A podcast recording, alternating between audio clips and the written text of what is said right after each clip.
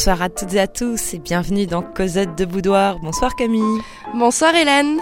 Alors pour cette émission du mois de janvier et pour débuter cette nouvelle année, Cosette de Boudoir a décidé de s'intéresser au sexe en tant que contestation, enjeu de lutte, de révolte, mais aussi moyen de lutte.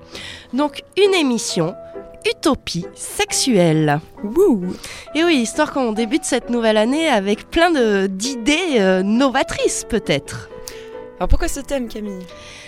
Alors, euh, c'est vrai que c'était une émission euh, plus politique hein, de Cosette de Boutoir, tout en restant hein, dans une perspective historique. Alors, ce thème nous avait été suggéré par un de nos invités l'année dernière, Rémi. Donc, nous lui avions proposé de venir avec nous aujourd'hui pour cette émission, mais il est malade, donc on le salue. Hein. lui, il est au fin fond de son lit, voilà. Mais on va quand même parler sexe et contestation. Alors, on a choisi de s'intéresser aux discours et aux théories qui font du rapport entre les sexes et des sexualités un moteur de changement social, voire sociétal. En effet, hein, dans de nombreux mouvements philosophiques ou sociaux, euh, les sexualités et les rapports entre les sexes ne sont qu'un domaine annexe à transformer. Mais pour d'autres, ils constituent véritablement le cœur de ces réformes-là. Et donc, cette thématique permet une approche transhistorique, voire transdisciplinaire, et nous, c'est ce qu'on aime à euh, Cosette de Boudoir. Alors aujourd'hui, on va s'intéresser euh, aux sexualités d'un point de vue de la contestation, un peu comme un contre-pouvoir. Hein. Alors certes, on flirte avec les thémas d'Arte, mardi soir, voilà, etc. Mais euh, vraiment, pour nous, c'était important de voir comment le corps, euh, les sexualités, le sexe peuvent être un enjeu ou un moyen de lutte. Et on vous propose hein, de traquer dans les discours, mais aussi dans les pratiques, hein, les utopies sexuelles, les communautés amoureuses, hein, les choses qui ne sont pas dans les normes. Alors, comment entrer en matière plutôt que de partir sur le petit poème habituel hein, euh, On va partir sur quelques slogans. évidemment, quand on pense sexe et contestation, tout de suite, on a dans notre imaginaire collectif mai 68 qui arrive. et donc, on vous a euh, sélectionné des petits slogans de mai 68 qui évoquent véritablement les sexualités. Reculez Jouissez sans entrave, vivez sans temps mort, baisez sans carotte. Je t'aime Oh, dites-le avec des pavés. Ici, c'est bas la pègre. Camarades, vous enculez les mouches. Plus je fais l'amour, plus j'ai envie de faire la révolution. Plus je fais la révolution, plus j'ai envie de faire l'amour. Baisez-vous les uns les autres, sinon ils vous baisent. Jouissez ici et maintenant. Aimez-vous les uns sur les autres. Le sexe, c'est bien, a dit Mao, mais pas trop souvent. Je jouis dans les pavés. Embrasse ton amour sans lâcher ton fusil. Jouir sans entrave. Faites l'amour et recommencez. À poil, le cinquième étage. Ascenseur CTU de Nanterre. Nous sommes derrière les gardes mobiles, ça pleut dans tous les sens. C'est épouvantable, ce sont des dizaines, des centaines de cailloux, de pavés qui volent maintenant. Des voitures se rebrouillent. Ah la vache, pousse-toi. Voilà, vous aurez reconnu euh, les slogans et l'ambiance euh, sonore de 68. Ouais. Une belle ambiance. ah, ça te plaît, d'accord. Ouais, moi ça me plaît. Comme entrer en voiture, ça me plaît. Alors au programme, nous allons d'abord parler de la période antique. Hein, on poussera jusqu'au euh, Moyen Âge. Puis on s'intéressera à notre cher 18e siècle. Évidemment, on retrouvera notre auteur favori. Hein. Et puis enfin, on terminera sur les barricades du 19e siècle. Avec ta période favorite. voilà. Alors pour cette euh, partie sur euh, l'Antiquité, on va tout d'abord euh, revenir à la base, hein, cette pièce de théâtre d'Aristophane qui s'intitule Lysistrata. Bienvenue dans Cosette de Bouddha, Aristophane au programme. Merci Camille. Rémi aurait sûrement mieux parlé euh, que moi de cette pièce de théâtre, mais je vais essayer quand même un petit peu de vous la présenter. Alors, qu'est-ce que, de quoi ça parle? Lysistrata, c'est euh, la femme d'un des principaux citoyens d'Athènes, et elle va convoquer et soulever euh, toutes les femmes de Grèce pour forcer leur mari à mettre fin à une guerre. Et pour véritablement les rallier à leur cause, elles vont entamer ce qu'on appelle une grève du sexe. Classique. Classique. voilà un petit peu euh, la base. Le contexte. Le contexte et la base de cette pièce. Évidemment, ça se termine bien, hein, puisque euh, ces femmes réussiront à rétablir la paix en Grèce. Alors je vous propose qu'on se lise un petit extrait hein, de Lysistrata. Euh, notamment, euh, c'est euh, un extrait qui se situe au début de la pièce, euh, lorsque Lysistrata décide de convoquer cette assemblée de femmes. Et donc c'est un échange avec un, un magistrat. Parle. Je vais te satisfaire. Précédemment, dans la dernière guerre, nous avons supporté votre conduite avec une modération exemplaire. Vous ne nous permettiez pas d'ouvrir la bouche. Vos projets étaient peu faits pour nous plaire. Cependant, ils ne nous échappaient pas. Et souvent, au logis, nous apprenions vos résolutions funestes sur des affaires importantes. Alors, cachant notre douleur sous un air riant, nous vous demandions Qu'est-ce que l'Assemblée a résolu aujourd'hui? Quel décret avez-vous rendu au sujet de la paix? Qu'est-ce que cela te fait? disait mon mari. Tais-toi, et je me taisais. Une femme dit Moi je ne me serais pas tue. Il te serait arrivé mal de ne pas te taire. Aussi me taisais-je. Une autre fois, vous voyant prendre une résolution des plus mauvaises, je disais Mon ami, comment pouvez-vous agir si follement? Mais lui, me regardant aussitôt de travers, répondait Tisse ta toile, ou ta tête s'en ressentira longtemps. La guerre est l'affaire des hommes. Par Jupiter, il avait raison. Raison? Comment, misérable? Il ne nous sera pas même permis de vous avertir quand vous prenez des résolutions funestes. Enfin, las de vous entendre dire hautement dans les rues Est-ce qu'il n'y a plus d'hommes en ce pays? Non, en vérité, il n'y en a plus, disait un autre. Alors les femmes ont résolu de se réunir pour travailler de concert au salut de la Grèce. Car qu'aurait servi d'attendre? Si donc vous voulez écouter nos sages conseils et vous taire à vos tours, comme nous le faisons alors, nous pourrons rétablir vos affaires. Vous rétablir nos affaires Tu dis là quelque chose de violent et d'intolérable. Tais-toi Toi, scélérate, tu prétends me faire taire, toi, avec ton voile sur la tête, j'aimerais mieux mourir. Si c'est là ce qui t'offusque, tiens, prends ce voile et mets-le sur ta tête, et garde le silence. Prends aussi ce panier, mets une ceinture et file la laine, mange des fèves. La guerre sera l'occupation des femmes. Eh bien voilà, euh, Lysistrata euh, dans Cosette de Boudoir. Alors cette pièce euh, est difficile à dater. On a beaucoup de mal, hein, puisque c'est pareil, hein, toujours les sources grecques, euh, on n'a pas de date précise. Ce qu'on sait, c'est que le texte a été jugé obscène et licencieux, hein, et très provocateur, notamment si on se rappelle le statut des femmes grecques qui sont enfermées dans la gynécée, c'est-à-dire l'intérieur de la maison. Cette pièce encore aujourd'hui est jouée. Hein, Elle a été présentée en juillet 2017 à Avignon, par exemple. Et Rémi aurait évoqué une représentation théâtrale, lui, qu'il a vue en Allemagne, où euh, toute l'intro de la pièce, en fait, on a un énorme phallus gonflable qui arrive, mais il, est, paraît qu'il était gigantesque. Et on a les Istrata euh, qui euh, suit ce petit phallus, et avec une petite épingle, elle perce le phallus, qui se dégonfle, et c'est le début de la pièce. Alors ça a été adapté très tôt hein, aussi euh, au cinéma dès 1910 avec euh, Louis Feuillade, Louis Feuillade, ouais. oui, qui réalise euh, le film La Grève des baisers. C'est un film muet et qui fait référence directement à Lysistrata. On a eu aussi une série télévisée érotique dans les années euh, 90. hein, qui s'appelait La Grève de l'amour. Si certains veulent retrouver cette petite série, nous on a bon voilà, on ne vous diffusera pas d'extrait. Non, par contre, on a choisi en fait de vous diffuser euh, un extrait ou plutôt la, la bande euh, La bande-annonce. la bande-annonce d'un film de Spike Lee qui est sorti en 2015 qui s'appelle She-Rack. Et en fait, c'est une adaptation moderne euh, de cette pièce dans la banlieue de Chicago où les femmes euh, de cette banlieue décident de faire la grève du sexe pour mettre fin à la violence qui règne entre différents gangs. This is an emergency. This is an emergency.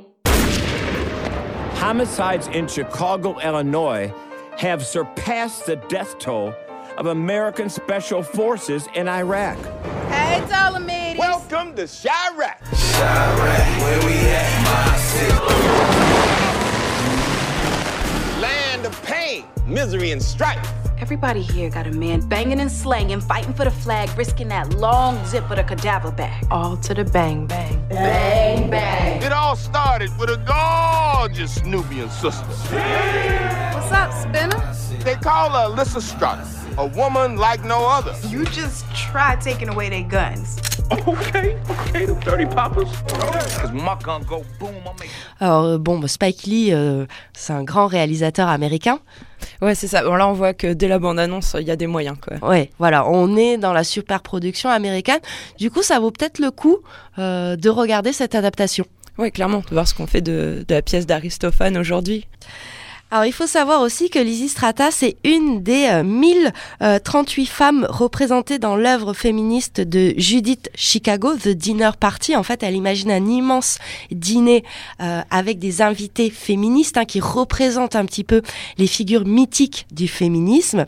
Et donc, euh, euh, Lizzie Strata fait partie des 39 convives. Voilà. Elles manquent dans les livres d'histoire, mais elles sont dans The Dinner Party. Exactement. Alors, euh, cette technique de la grève du sexe, hein, ça a aussi été employé dans l'ancienne Nubie, hein, où les femmes refusent d'avoir des relations euh, sexuelles avec leurs amis et leurs amants pour euh, forcer les négociations de fin de guerre. D'accord. On va faire un, un petit bond euh, dans l'histoire maintenant. On fait un petit bond dans l'histoire puisqu'on arrive à la période médiévale et là ça se complique, hein, puisque le consentement féminin à l'acte sexuel est un véritable problème historiographique. Euh, on n'arrive pas à avoir des sources euh, sur ces questions-là. D'accord. Alors c'est vrai que euh, on peut se dire qu'au Moyen Âge, hein, le présupposé d'une pudeur féminine naturelle a amené un asservissement sexuel des femmes hein, que la doctrine chrétienne peut avoir contribué à pérenniser. Voilà, pas, pas entravé en tout cas. Non, ça c'est sûr. Alors c'est vrai qu'à cette époque-là, ne pas consentir à se donner à l'époux, c'est bien désobéir et peut-être de la manière la plus cinglante pour les femmes, mais on n'arrive pas à avoir des sources qui prouveraient ceci. Alors des fois, on a des petites choses dans des procès où c'est sous-entendu, mais euh, voilà, on n'aura pas de texte à vous lire ni de choses très euh, concrètes à vous donner. Donc c'est une manière de prôner la, virilité euh, des, hommes en fait directement. Oui, c'est une période qui prône véritablement la, virilité des hommes, hein, puisque euh, on va trouver par contre hein, euh, des histoires où des hommes qui n'ont pas assumé leur position virile vont être châtiés, hein, notamment les cocus qu'on fait euh, euh, promener dans les villages euh, sur un âne, le tourner vers le cul de l'âne et on se moque d'eux. Voilà, il y a plein de petites histoires comme ça. Bon, au final c'est pas la preuve ultime, mais c'est quand même des éléments qui prouvent qu'on a une société très virile. Voilà. En fait, la désobéissance féminine à l'acte sexuel, c'est associé à une performance sexuelle masculine. Voilà. C'est-à-dire que si la femme, t'as pas de rapport avec elle, c'est que t'es pas un vrai, vrai homme au Moyen Âge. D'accord. On est vraiment dans la culture du viol. Hein. Voilà, c'est ça. On disait pas ça non plus comme ça, mais Par contre, on a des femmes qui, qui, qui refusent de servir le repas, de lever la table, de participer aux travaux des champs pour marquer leur désaccord. Donc finalement, elles refusent toutes les assignations qui sont dues à leur sexe. Alors ni l'utopie ni la sexualité n'ont véritablement appartenu au vocabulaire des lettrés médiévaux. C'est pour ça qu'on a autant de mal à traquer hein, ce- cette sexualité comme contestation à cette période-là.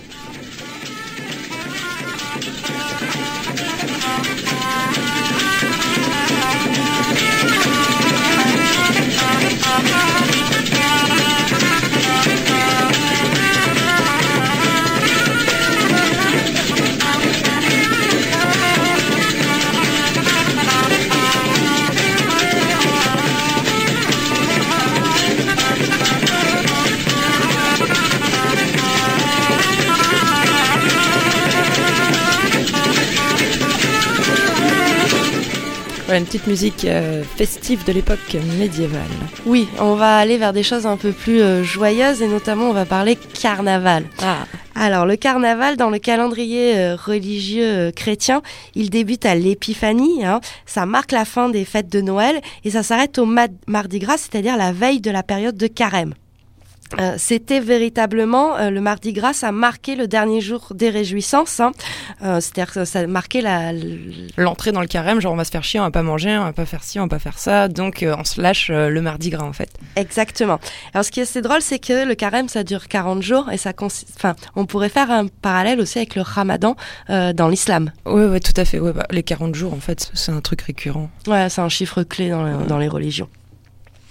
Alors, ça correspond aussi à des cycles, on va dire, plus païens. hein. C'est la sortie euh, de l'hiver. Oui. Et il faut savoir que pendant euh, très longtemps, c'est-à-dire jusqu'en 1564, la nouvelle année était fix- fixée au 1er avril. D'accord. Donc c'était aussi le renouvellement des saisons.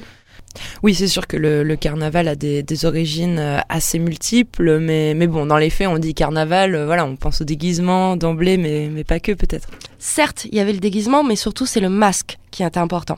Parce que ça assure l'anonymat des individus qui se font dans le groupe et légitime ainsi les actions. hein.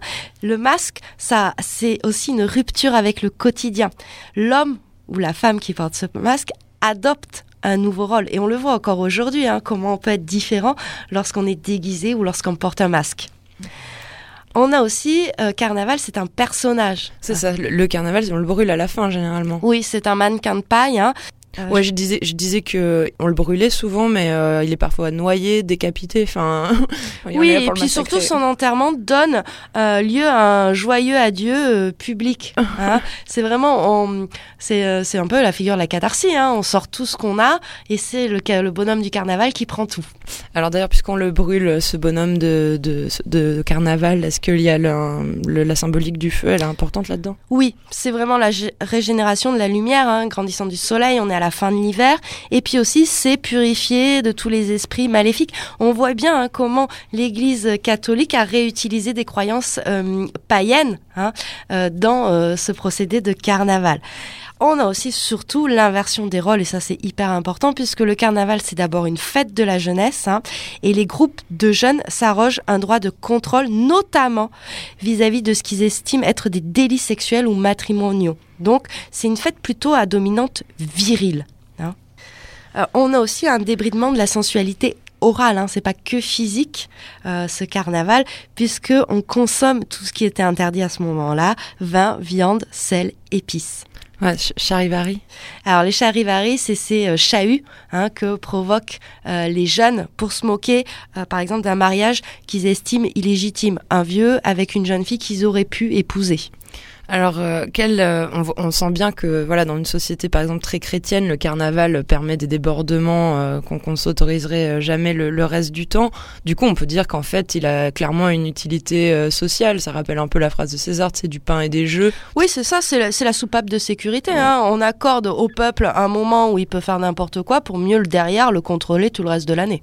Et nous, du coup, on a les balles du 14 juillet, c'est ça Enfin, Oui, et puis encore aujourd'hui, hein, euh, carnaval, tout ça, ça reste encore un moment où on permet au peuple de voilà de s'amuser, mais après, hop, hein, c'est comme la fête de la musique. Après, hop, tu rentres dans le dans le rang. Alors du coup, évidemment, on va peut-être parler tout de suite du plus prestigieux, peut-être d'un des plus célèbres euh, carnavals, celui de, de Venise, so chic. Eh oui, so chic aujourd'hui. Hein. Mais à l'époque, euh, le carnaval, c'était de Venise, c'était vraiment abolir les contraintes sociales habituelles. Hein. Le riche devenait pauvre et vice-versa. C'est vrai que le port du costume permettait une liberté hein, euh, et une transgression de certaines règles sans se faire euh, connaître. Alors le carnaval de Venise, il a surtout été institutionnalisé et codifié à la Renaissance. Et à partir du XVIe siècle, il y a tous les princes d'Europe qui se rendent à Venise pour fêter ce moment de carnaval qui peut durer jusqu'à six mois, hein, le carnaval de Venise, au Ah. XVIIIe. Ah ouais, ouais, d'accord. Le sens de la fête. Ça correspond aussi à une période où Venise hein, commence à décliner au niveau de son prestige, de sa richesse. Hop, donc là aussi, hein, euh, instrumentalisation. Alors, ce qui est très très important à Venise, c'est le rôle là aussi des masques. Alors, pour les, pour les hommes, euh, le costume, c'est une botta, c'est-à-dire une grande cape noire. hein, avec un tabarot, un capuchon de drap noir et euh, qui couvre les cheveux et surtout un tricorne noir. Il y a un petit masque, mais euh, qui est, on va dire, un semi-masque, comme un loup, puisqu'il permet de manger et de boire sans l'ôter. Pour les femmes, elles portaient le masque qui s'appelle la moretta, hein, qui était retenu par un petit bouton qu'elle tenait entre les dents. D'accord. Euh, ces masques qui permettent l'inversion des rôles et des statuts assignés à chacun, on le retrouve aussi en Italie dans ce qu'on appelle la Commedia dell'arte, euh, ce théâtre hein, masqué euh, qui était basé sur des canevas, c'est-à-dire des, sortes de trames d'histoire qui sont particulièrement triviales, hein, les histoires qu'ils racontent, et les personnages jouent aussi avec des gros sexes, et c'était ce qu'on appelle un théâtre de tréteau, ça se jouait dans la rue. Il faut savoir que la Commedia dell'arte, c'est un des seuls théâtres qui autorise les femmes à jouer. Voilà. hein. L'autre carnaval beaucoup moins prestigieux, hein, c'est celui de Dunkerque, Bon, on jette du hareng. où on jette du hareng. Alors, sais-tu pourquoi on jette du hareng? Non, je sais pas Camille. Et puis tu me poses pas des questions comme ça. C'est moi qui pose des questions.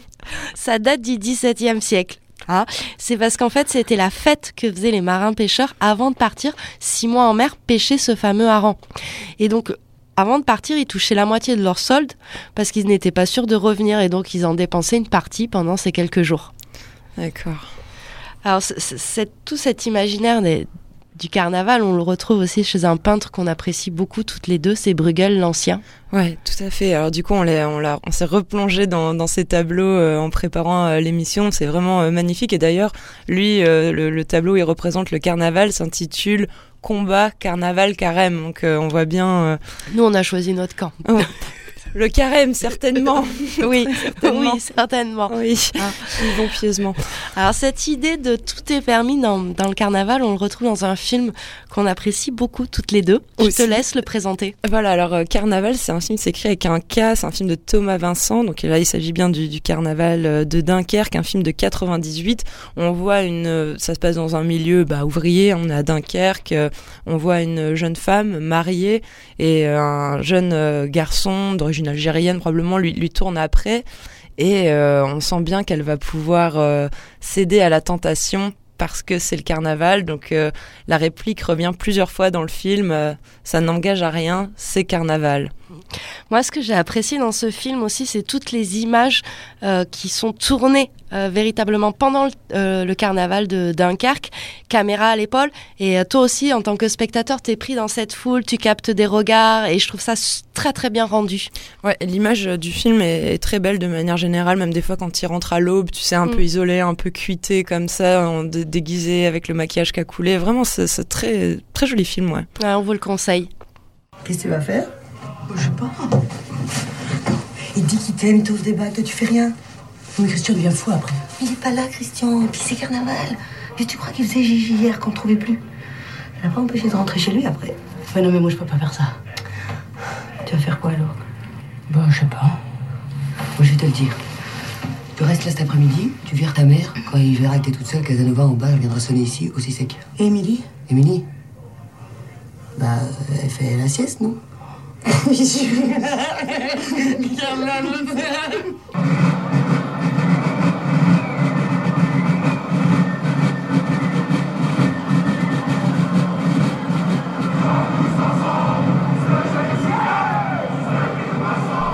Eh bien voilà, c'était un extrait du, film Carnaval. Alors, puisque nous sommes dans l'opposition à l'ordre établi, nous allons parler des procès en sorcellerie.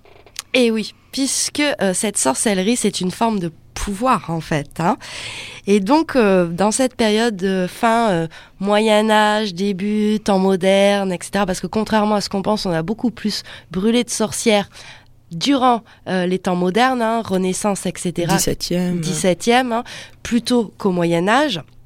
Euh, la sorcière va incarner hein, cette rebelle absolue. Alors, Muchimblé, qui est un historien qui a beaucoup travaillé euh, sur la sorcellerie, distingue deux modèles de sorcières différents. La première, c'est plutôt une sorcière qui est à rattacher à la, à la sorcellerie populaire, hein, au folklore, aux croyances, c'est-à-dire euh, ces paysans euh, qui expliquent magiquement la vie, la mort, la maladie, et qui s'adressent à des guérisseurs, tout simplement. Et puis ensuite viendra une deuxième euh, sorcellerie hein, qui était plus la thèse démonologique hein, qui a inventé au XVe siècle et qui a déclenché les persécutions. Alors si on s'intéresse à la première sorcellerie, dans le monde de la paysannerie, on trouve plein de recettes pour se guérir de tout et de rien. Et on nous a choisi deux petites. Hein. Donc toi, tu vas nous parler qu'est-ce qu'on fait quand on a un mari rebelle hein, et puis quand on a un homme malade. Ça, c'est pour Rémi. Il va apprécier du fond de son lit. Si vous avez Marie Rebelle et qui ne vous veuille donner d'argent à votre besoin, prenez le premier nœud d'un festu de froment cueilli auprès de terre la nuit Saint-Jean, tandis qu'on sonne nonne, et mettez-le au trou du coffre au lieu de la clé, et sans faute elle s'ouvrira. Voulez-vous savoir si un homme malade mourra ou non? Mettez de son urine dans un vase et faites-y goûter le lait d'une femme qui nourrit un garçon à la noire chevelure. Si vous voyez le lait se maintenir à la surface, il mourra. Mais si le lait se mélange avec l'urine, le malade a des chances de guérir. Bon, c'est bon, Rémi, tu vas guérir. On a fait le test. La passion de Camille pour les recettes. Ouais, j'adore ça, moi. Alors tous ces rites, ils sont bien ancrés hein, dans les mentalités de l'époque et l'Église va condamner ces pratiques superstitieuses. Hein, parce que entre s'en remettre à de l'urine dans du lait pour savoir si tu vas mourir ou euh, s'en remettre à Jésus, l'Église a plutôt tendance à préférer que tu t'en remettes à Jésus. Même si je pense que l'urine marche mieux. Mais bon, ça c'est... euh, voilà. Bon, les prières, c'est pas très palpable non plus. hein. pour ces paysans de l'époque, toutes ces, ces rites, euh, ces, ces formules, ces sortilèges sont indispensables parce que ça régule les forces magiques. On est encore dans un monde où on croit hein, aux forces magiques, aux puissances, et là aussi on est encore dans quelque chose qui est très païen. Alors à l'inverse, la persécution des, des, des- des sorcières en tant que thèse euh, démonologique, hein, ça débute euh, au 15e et 16e siècle et ça va véritablement atteindre son paroxysme en France comme dans les Pays-Bas vers 1630. C'est drôle Camille que tu dis ça parce que moi j'avais vraiment l'image de la plus grande chasse des sorcières, euh, la plus grande chasse aux sorcières, c'était déroulée en Suisse, tu vois. Finalement. Ah, mais il y en a partout. Ouais, hein, ouais. En voilà. Espagne aussi. En Espagne Ouais. aussi, hein, euh, évidemment. En fait, tout, tout- là où la religion catholique est puissante, il va y avoir de, de fortes chasses aux sorcières. Il faut le voir véritablement comme ça. Aussi simple que ça. Alors, les élites culturelles et sociales hein, associées au pouvoir religieux vont définir cette sorcellerie comme étant le pire péché qu'il existe à ce moment-là. C'est là que toi tu parles de partenariat entre les églises et, Ouais, et les non, mais ça se fait. Hein. De toute manière, ils vont toujours dans le même sens, hein, les deux. Et encore aujourd'hui, si on le regarde bien. On va même aller jusqu'à créer des ouvrages hein, pour bien traquer ce crime de la sorcellerie. Et le plus célèbre, hein, le plus tristement célèbre, ça reste le Marteau des sorcières qui est publié en 1487 par deux dominicains allemands. Et ça va être la Bible euh, de ces inquisiteurs de sorcières. Alors, euh, qu'est-ce qu'il y a dans cette Bible d'inquisiteur de, de sorcières? Alors une fois qu'on a trouvé l'accusé, c'est-à-dire qui généralement est dénoncé par quelqu'un d'autre, D'accord. Hein il faut chercher la marque. La marque de la sorcière. Donc Ouais. ils nous disent comment. Ouais, la marque du diable. Et alors là, il y a quelqu'un, c'est son job. Il s'appelle le piqueur. Non. Si, si. Le piqueur, il va piquer toutes les parties du corps de la sorcière. Hein si elle est insensible à la douleur, c'est une sorcière. Mhm. Voilà. Alors ça peut être n'importe quoi sur la peau. Un petit grain de beauté, une petite tache. euh, La preuve fait le coupable. Voilà, c'est exactement ça. Alors, il n'y a pas que cette épreuve euh, de l'épingle, il y en a plus célèbre encore, celle que tu apprécies particulièrement, l'épreuve de l'eau. Ah oui, oh, je pense à Holy Grail de Monty Python où, où oui, l'eau, je vois ce que tu veux dire, et sinon c'est aussi avec la plume. Si elle est plus lourde que la plume, c'est que c'est une sorcière. Donc euh, bon voilà, des procès euh, faits d'avance quoi.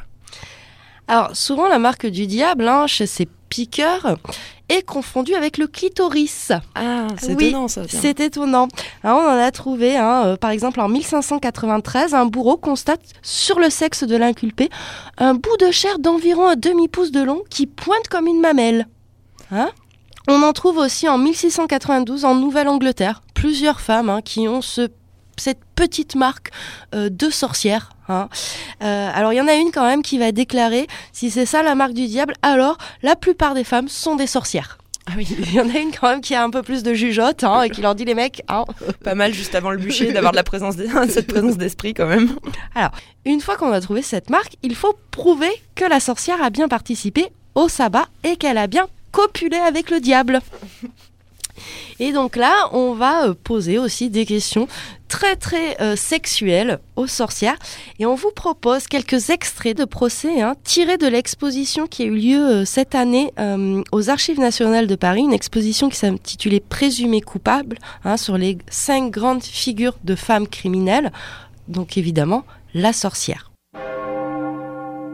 Au procès d'Élise Guillon en 1660 à Montbéliard, on nous dit Le bourreau l'ayant prise et saisie, dépouillé de ses habits et coupé les cheveux de la tête, après l'avoir piqué en quelques autres de l'épaule et du dos où elle s'était montrée sensible, il lui a mis et enfoncé une grande épingle ou espennette en certains endroits en dessous du dos où paraissait une marque comme celle d'une petite cicatrice au milieu de laquelle paraissait un petit point noir. Alors là, cette fois, on est en 1652 à Genève lors de la torture de Miché Chaudron. S'il n'est pas vrai qu'elle est marquée en plusieurs endroits de son corps, répond que oui, mais qu'elle ne sait pas comment cela est arrivé. Si elle ne s'est pas grattée sous la mamelle droite, où elle est marquée pour effacer la marque. Elle répond qu'elle s'est grattée, mais qu'elle n'avait pas l'intention d'effacer la marque.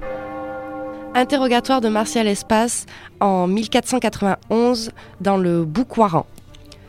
Quand il la connaissait, le diable faisait mettre ladite Martial à quatre pattes, lui tenant la tête contre la terre. Et dans cette position, il la connaissait, il s'accouplait comme des bêtes.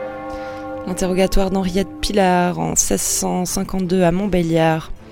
Que le diable avait copulation avec elle de la même façon que le mari avec sa femme, sauf qu'elle sentit sa semence de celui-ci fort froide et n'y trouva aucune délectation ni plaisir.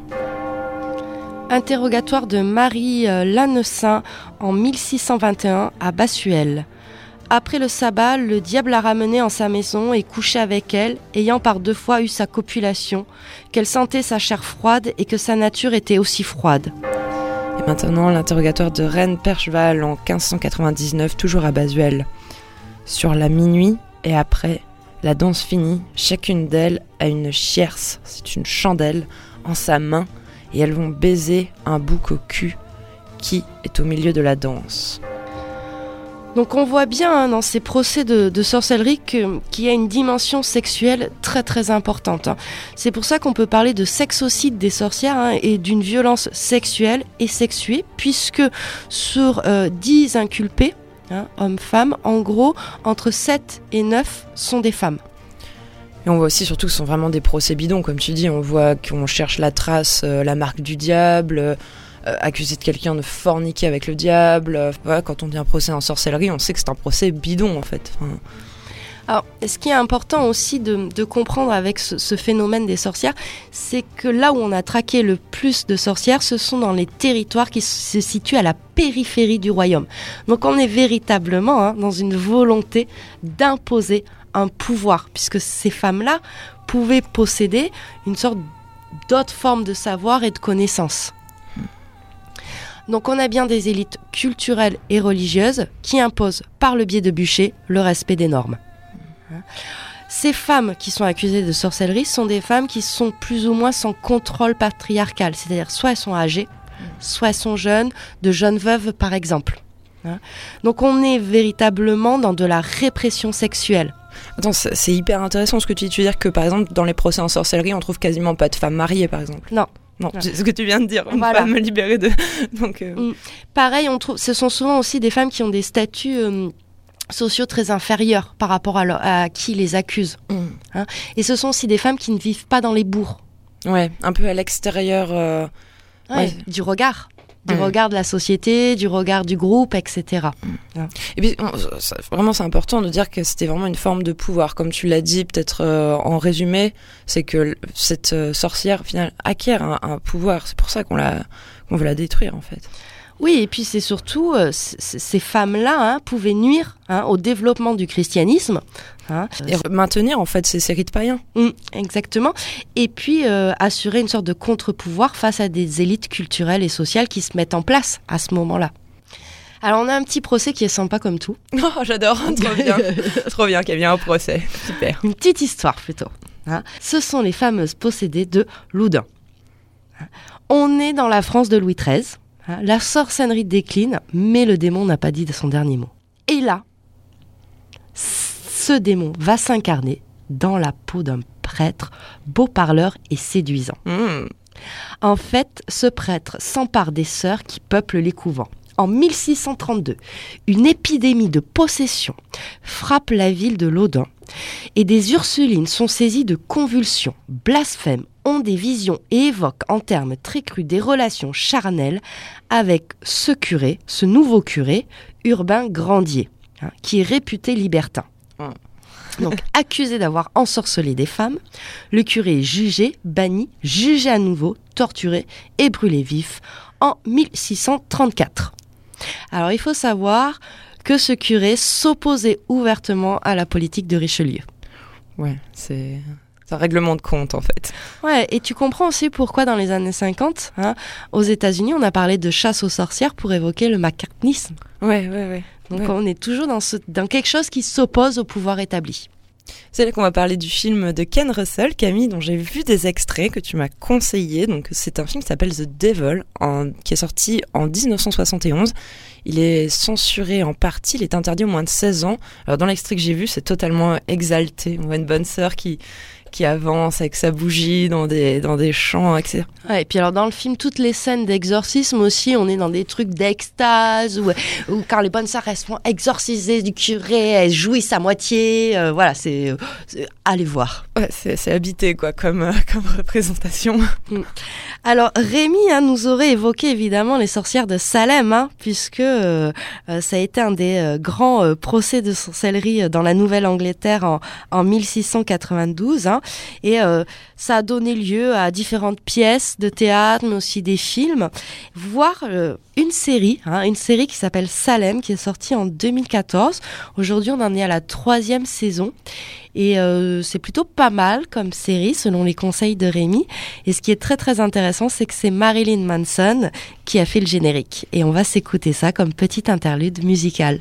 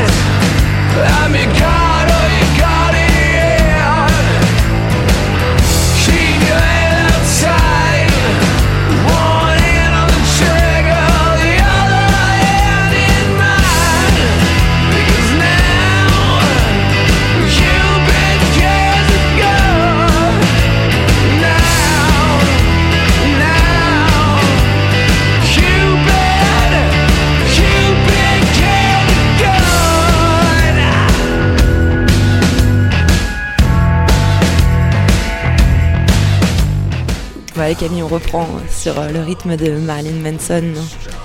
Alors je pense que Marilyn Manson n'aurait pas déplu aux libertins du XVIIIe siècle. Ah ouais, non, ni au dandy d'ailleurs. Ni au dandy. hein.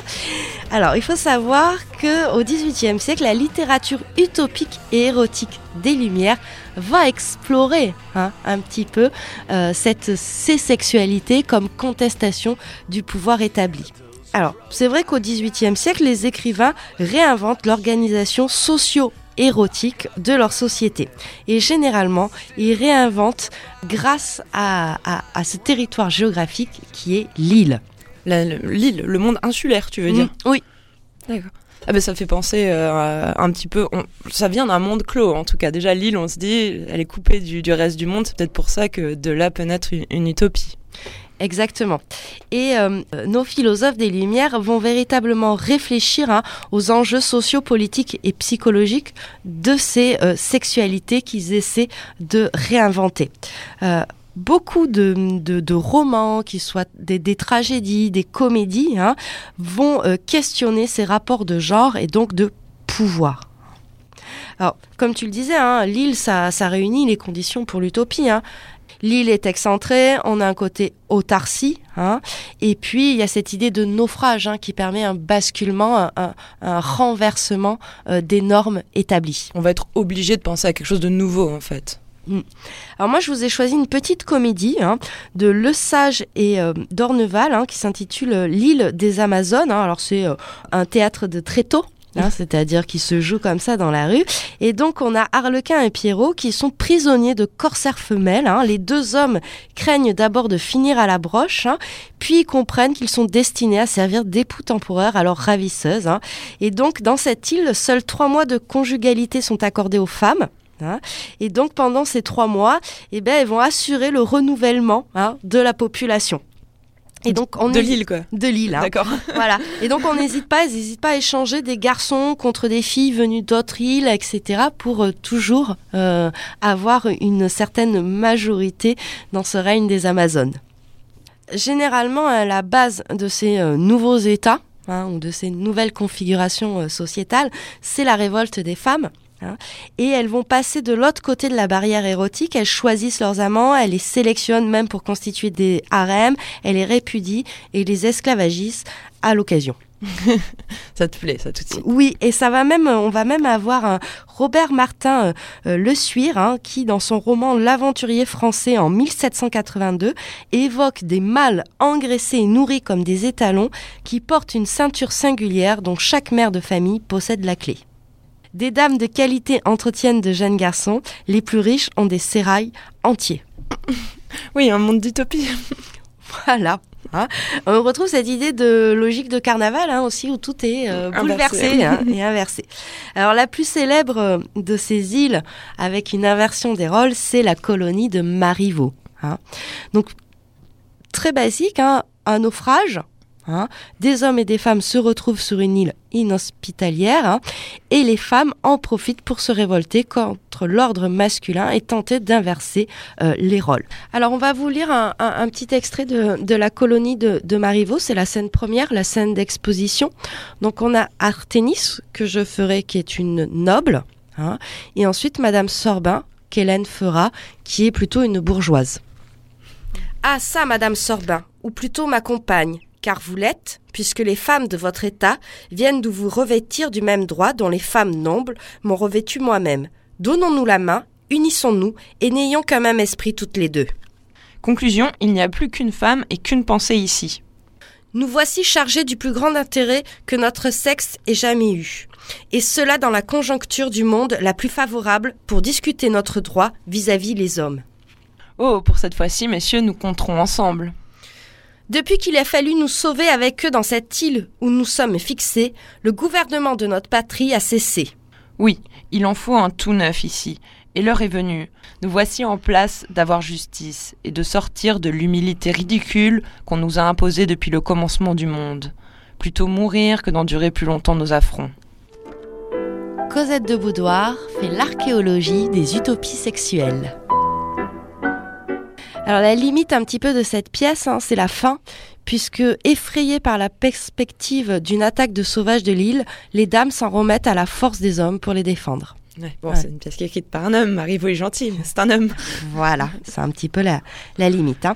Donc on voit bien que dans ce XVIIIe siècle, on a plusieurs romans, pièces de théâtre qui mettent en scène des communautés égalitaristes, hein, récusant la hiérarchie des sexes, mais aussi bien celle des conditions.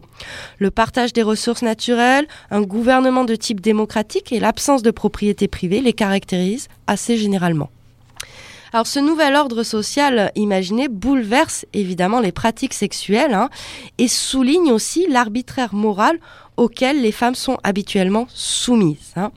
Donc c'est évidemment l'institution du mariage qui ne résiste pas à cette société nouvelle hein, dans ces îles-là.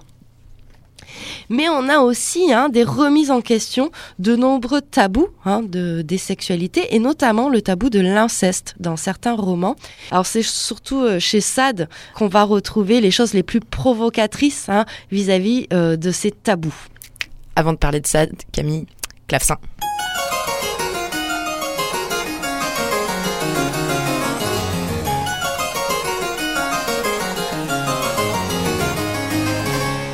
Et oui, petit clavecin pour se plonger dans l'ambiance, surtout qu'aujourd'hui c'est jour de fête puisque les 120 journées de Sodome viennent d'être classées trésors nationaux.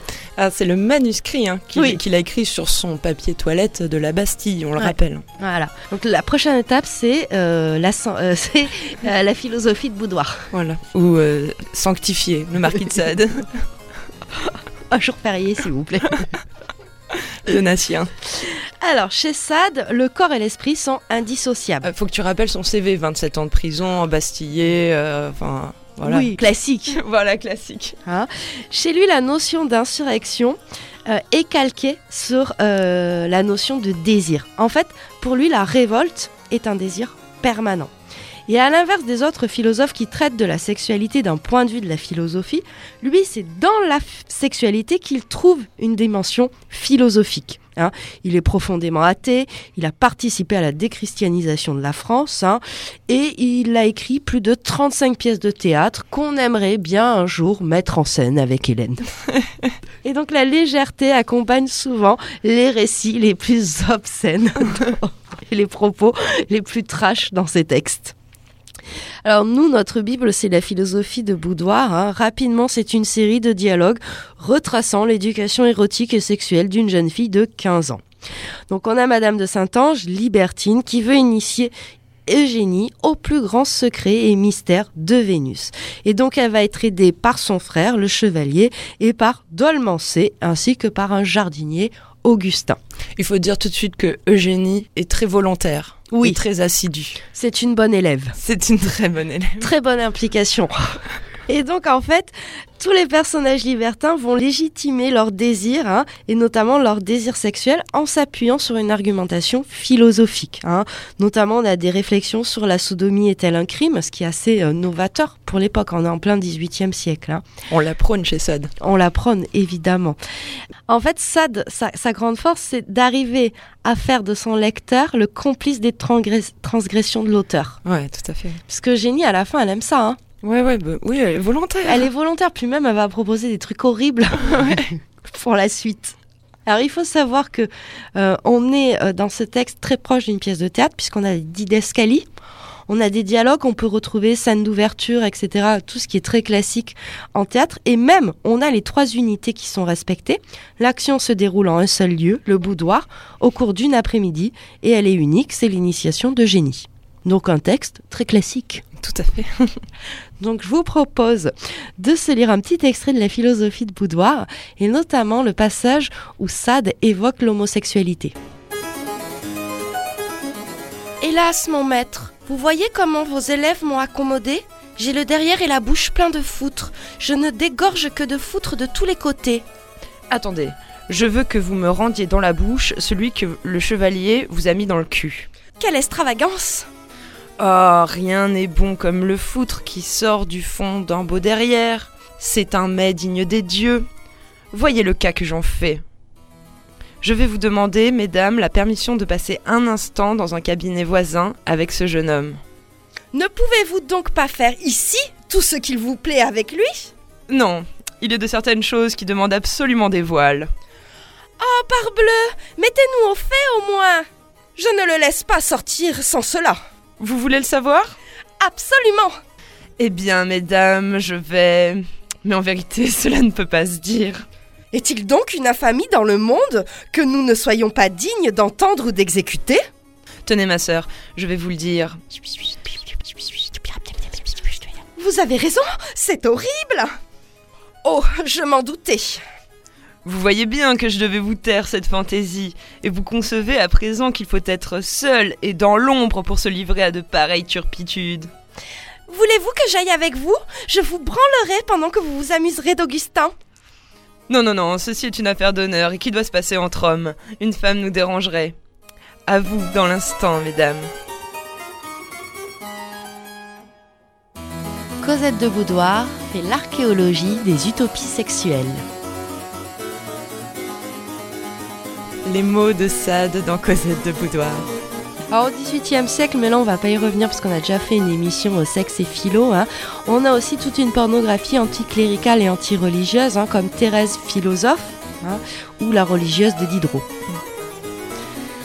Alors on s'approche de notre 19e siècle et même de la Révolution française. Hein donc les barricades, tout ça. Donc pour bien entrer dans ce 19e siècle euh, du monde ouvrier, euh, société industrielle, etc., je vous propose qu'on s'écoute un petit morceau de Colette Renard, La petite ouvrière.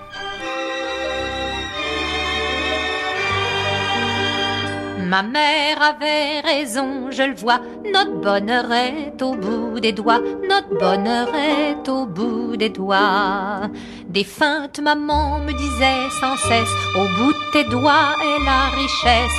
Qui travaille avec honneur, se fait soi-même son petit bonheur. Quel plaisir je ressens à l'ouvrage. Ah, je suis tout en âge, je suis tout en âge. Ma mère avait raison, je le vois, notre bonheur est au bout des doigts, notre bonheur est au bout des doigts. Le cœur à l'ouvrage au mois de décembre, sans feu, je m'enferme dans ma chambre. Quand il gèle à claquer des dents, je réchauffe mes doigts sans souffler dents. Quel plaisir je ressens à l'ouvrage. Oh, je suis tout en âge, je suis tout en âge. Ma mère avait raison, je le vois, notre bonheur est au bout des doigts, notre bonheur est au bout des doigts. Je me rappelle le grand Léandre qui devant ma fenêtre d'un air tendre se déboutonna comme un impur sans se tourner du côté du mur. Quel plaisir je ressens à l'ouvrage. Ah, je suis tout en âge, je suis tout en âge. Ma mère avait raison, je le vois, notre bonheur est au bout des doigts, notre bonheur est au bout des doigts. De beaux messieurs proposent de me faire des enfants qui mourraient de misère. Chers enfants, par le travail que v'là, je vous épargne ce chagrin-là. Quel plaisir je ressens à l'ouvrage. Ah, je suis tout en âge, je suis tout en âge. Ma mère avait raison, je le vois, notre bonheur est au bout des doigts, notre bonheur est au bout des doigts.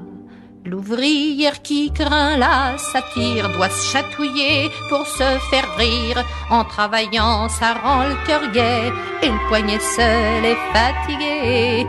Quel plaisir je ressens à l'ouvrage. Oh, je suis tout en âge, je suis tout en âge.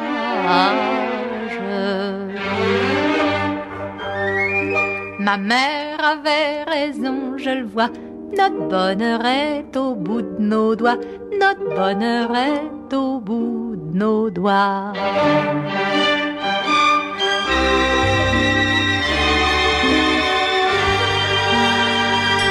Colette Renard, maintes fois citée dans, dans Cosette de Boudoir quand même. C'est rigolo cette petite ouvrière qui fait plein de choses avec ses petites mains. Hein? voilà euh, dans ton, dans ton sujet de prédilection, Camille, les Oui. barricades. Les barricades, le 19e siècle. Donc l'opposition au mariage bourgeois, la remise en cause hein, de, euh, de, de ces sociétés très normées, de ces rapports sociaux de sexe très normés, de cette double morale sexuelle, euh, va être faite principalement par le monde ouvrier. hein, et notamment par le socialisme et toutes ces théories et doctrines euh, de gauche. Alors, c'est à cette époque que vont naître des tentatives communautaires. Est-ce que tu peux nous en citer quelques exemples? Alors, on va avoir deux grands courants hein, pour ces tentatives communautaires. Le premier, c'est le saint-simonisme, hein, et c'est vraiment une pensée fondatrice de la société industrielle française. Donc au début, c'est une sorte de doctrine socio-économique et euh, politique qui a été très très influente en fait plutôt au XXe siècle.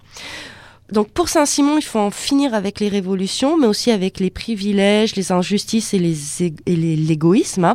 Et il faut construire une société fraternelle dont les membres les plus compétents, c'est-à-dire industriels, scientifiques, artistes, intellectuels, ingénieurs, auraient pour tâche d'administrer la France le plus économiquement possible, afin d'en faire un pays prospère, où régnerait esprit d'entreprise, intérêt général, liberté et paix. En fait, Saint-Simon, aujourd'hui, serait trop heureux dans notre libéralisme. Ouais, c'est ça. C'est ça. Mais euh, du coup, euh, c'était un courant qui semblait euh, utopique. Oui, à l'époque, hein, on est en 1830. Donc en fait, c'est à la fois une doctrine religieuse, puisqu'il veut remplacer Dieu par la loi de la gravitation. hein. Ils vont même ça, ça va même être appelé le nouveau christianisme, le saint-simonisme. hein. C'est aussi une doctrine sociale. Privilèges de noblesse et de royauté doivent être supprimés, et c'est l'industrie qui doit prendre le pas dans la société. hein. Bienvenue chez les capitalistes. C'est aussi une doctrine spirituelle, donner le pouvoir spirituel aux scientifiques. Voilà. Et une doctrine politique, puisque Saint-Simon veut que les industriels, les cultivateurs et les négociants, c'est-à-dire ceux qui sont les plus désintéressés pour lui, hein, administrent la nation le plus justement possible en gérant le budget comme une entreprise. D'accord. Alors, euh, du coup, euh, le- ce qu'ils pensent aux femmes là-dedans, euh, leur rôle, leur position le saint-simonisme va participer au regain un petit peu du féminisme du 19e siècle, hein, puisque beaucoup de femmes vont s'engager dans ce courant-là, notamment Eugénie Niboyer, Suzanne Volquin, Désirée Véré, on a aussi Elisa Lemonnier, hein, et toutes ces femmes comme Pauline Roland sont soucieuses de l'éducation euh, des filles. hein. On va avoir aussi Julie Daubier, qui sera la première femme à présenter le baccalauréat en 1861 et à l'obtenir. Et toutes ces femmes, elles vont trouver dans ce courant-là une certaine liberté. C'est-à-dire qu'elles vont par exemple écrire dans les journaux pour s'emparer de la liberté pour elles-mêmes.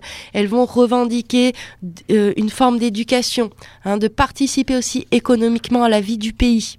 En gros, tout, on le voit l'influence dans le féminisme euh, du début du XXe, c'est-à-dire ce féminisme très bourgeois.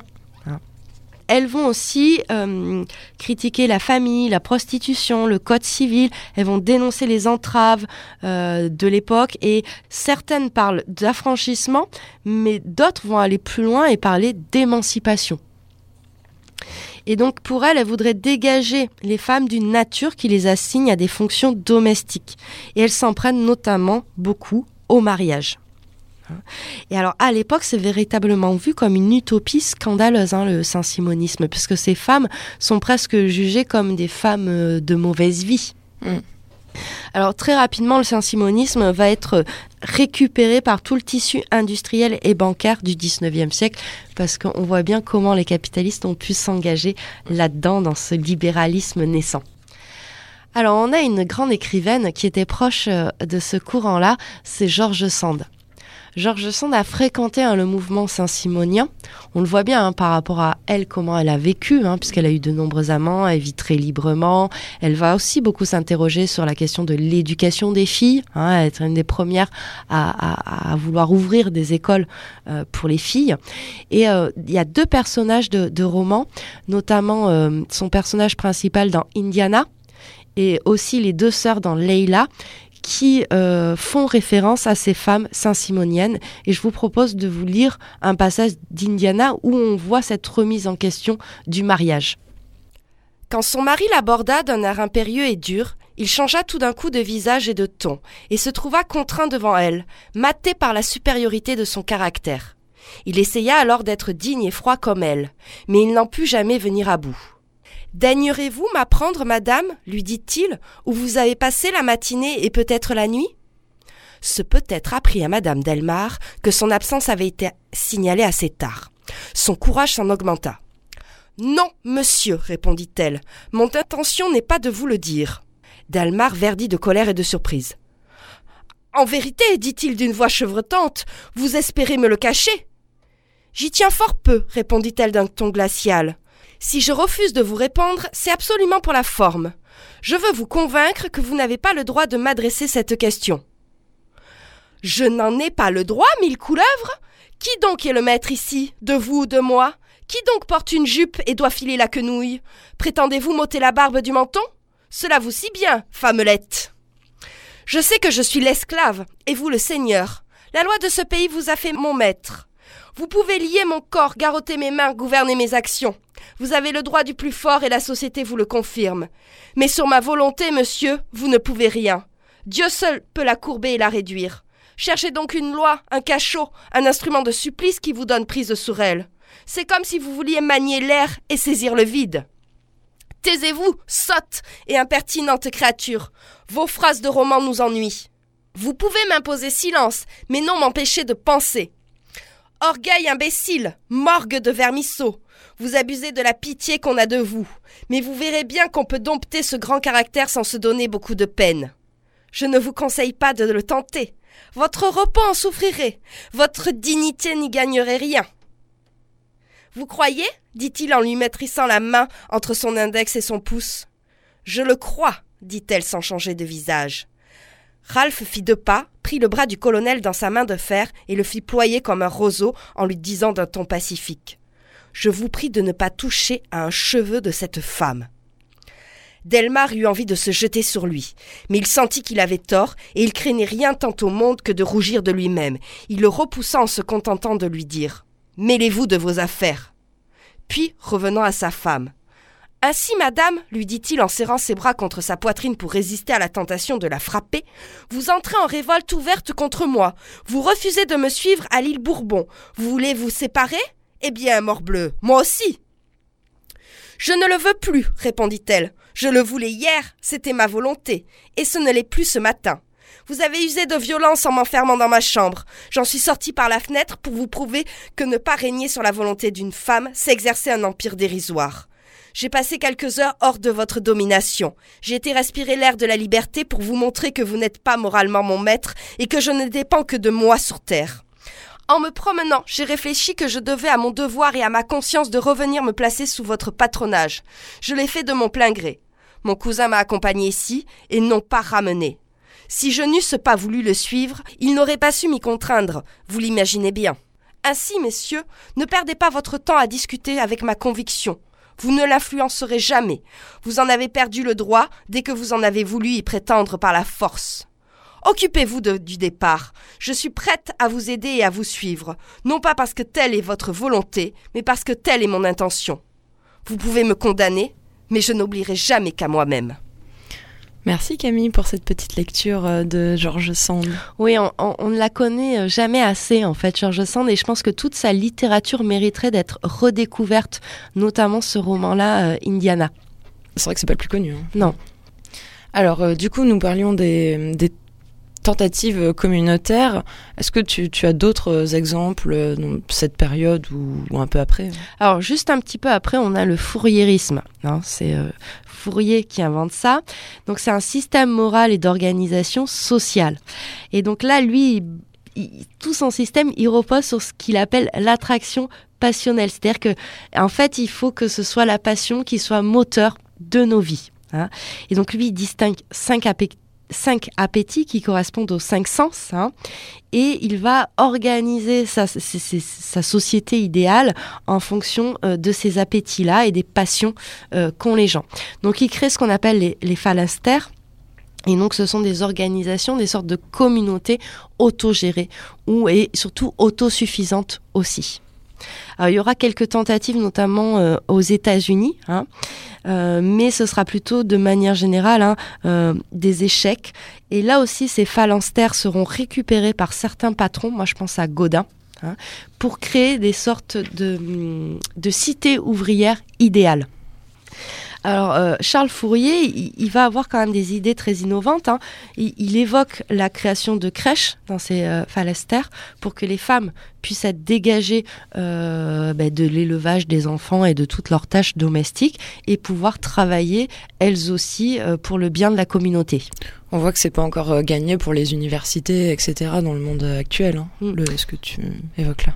Alors Charles Fourier, c'était quand même un grand féministe puisqu'il dit les progrès sociaux s'opèrent en raison des progrès des femmes vers la liberté et les décadences d'ordre social en raison du décroissement de la liberté des femmes. En fait, lui il dit voilà, le, les femmes, les, les, la condition des femmes permet de voir l'avancement d'une société, si elle est progressiste ou pas. C'est la jauge. Ouais. Alors, il a écrit un ouvrage qui s'appelle Le Nouveau Monde amoureux, qui n'a été publié qu'en 1967, soit un siècle après lui. Hmm. Mmh. Hein et euh, là aussi, il invente euh, un modèle théorique et politique qui s'appelle l'harmonie. Hein et euh, en fait, cette harmonie, il y a une disparition du mariage monogame, une multiplication systématique des relations amoureuses de toute nature et une égalité absolue entre les sexes. Alors tout ça, aujourd'hui, on qualifierait tout ça de secte. non, mais c'est vrai avec. Oui, le- certainement, ouais. Ouais. tout à fait. Cet ouvrage, hein, Le Nouveau Monde amoureux, ces idées de communauté amoureuse, sentimentale, vont beaucoup inspirer toutes les communautés hippies des années 70. On, on a dit un siècle, mais Camille, j'ai la fiche sous les yeux, c'est en 67 et c'est un siècle et demi après finalement le Nouveau Monde amoureux, un siècle et demi après, c'est Ouais. ce pays de censure, hein, c'est fou. Bon Camille, là c'est une émission un peu sérieuse, euh, quand, quand c'est qu'il se passe quelque chose de léger dans ce Cosette de Boudoir. Et bien au 19e siècle, il se passe aussi des choses légères. Alors certes, il y a ces tentatives de, communautés amoureuses, alors qui sont très très complexes. hein. Là, je les ai vraiment euh, résumées et simplifiées au maximum. Mais il y a tout l'art de montrer son cul sur la barricade. Ça, ça va te plaire, Hélène, puisque dans les, les trois grandes révolutions du 19e siècle, 1830, 1848, 1871, les femmes montent sur les barricades et pour se moquer de l'armée, hein, ou des soldats, etc., elles se tournent, elles soulèvent leur jupe et elles montent leur cul, hein, et ça donnera naissance après au frage cancan. Ah d'accord, ouais c'est une forme d'insulte en fait. Ah ouais, montrer son cul, c'est c'est une forme d'insulte ou c'est- voir un acte de rébellion. Mm. Hein. Alors pour terminer cette euh, première euh, partie sur euh, utopie sexuelle, je vous propose qu'on s'écoute Fille d'ouvrier, qui est un chant euh, plutôt de la fin du 19e, début 20e. Là, il est chanté par Michel Bernard. Elle avait sorti un vinyle en 1962 qui s'appelait Cantate pour Louise Michel. Et dans la prochaine émission, on parlera évidemment de Louise Michel, cette grande anarchiste. Les grandes figures de la commune. Ouais. Pâle ou vermeille, brune ou blonde, bébé mignon. Dans les larmes, ça vient au monde, cher à guignon. Ébouriffé, suçant son pouce, jamais lavé, comme un vrai champignon, ça pousse, cher à pavé. À 15 ans, ça rentre à l'usine sans éventail. Du matin au soir, ça turbine, cher à travail. Fleur des fortifs, ça s'étiole quand c'est giron. Dans un guet-apens, ça se viole. Cher à patron, jusque dans la moelle pourrie, rien sous la dent. Alors ça rentre en brasserie, cher à client. Ça tombe encore de chute en chute, honteuse un soir. Pour un franc, ça fait la culbute, cher à trottoir. Ça vieillit, et plus bas ça glisse un beau matin. Ça va s'inscrire à la police, cher à Roussin. Ou bien sans carte, ça travaille dans sa maison. Alors ça se fout sur la paille, cher à prison. D'un mal, souffrant le supplice, vieux et tremblant. Ça va geindre dans un hospice, cher à savant. Enfin, ayant vidé la coupe, bu tout le fiel, quand c'est crevé, ça se découpe. Cher à scalpel, patron, des liogabales, des froids. Quand vous tomberez sous nos balles, cher à fusil. Pour que chaque chien sur vos trognes pisse à l'écart, nous leur laisserons vos charognes, cher à Macar.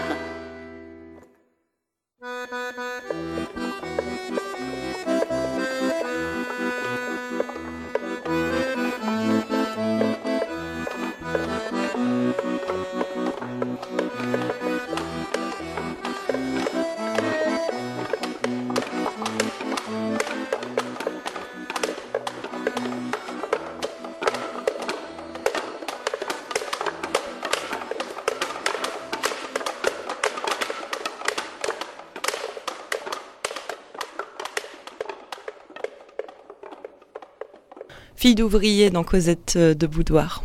Oui, alors on a bien vu qu'il est difficile hein, de traquer cette contestation euh, sexuelle euh, sur ces périodes-là, hein, notamment Antiquité, bon, à part cette grève des sexes, et moi, pour moi, la grève des sexes, c'est pas du tout féministe, on en reparlera. Je trouve que même, au contraire, ça a un côté un peu réac, hein, parce que c'est faire de la sexualité un chantage. Ouais. Donc ça, ça me plaît pas du tout. Un Hein enjeu. ouais. Un enjeu, tout ça, ça, ça me plaît pas trop. Moyen Âge, euh, pff, hein, pas grand chose.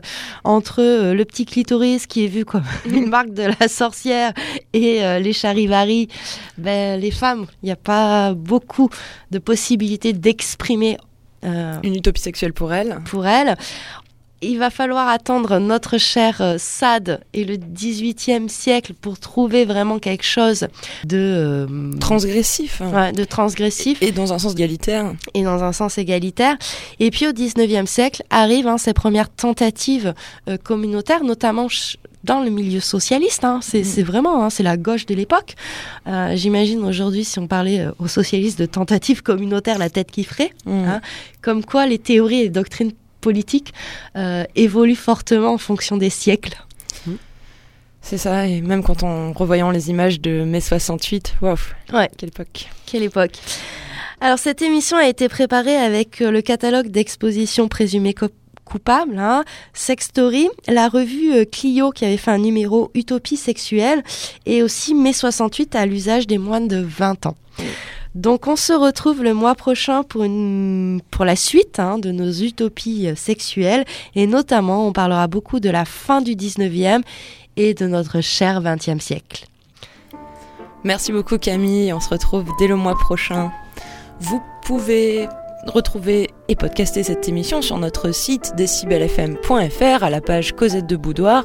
Vous pouvez aussi retrouver toutes les émissions sur l'audioblog d'Arte Radio Cosette de Boudoir et bien sûr euh, suivre notre Facebook. Bye bye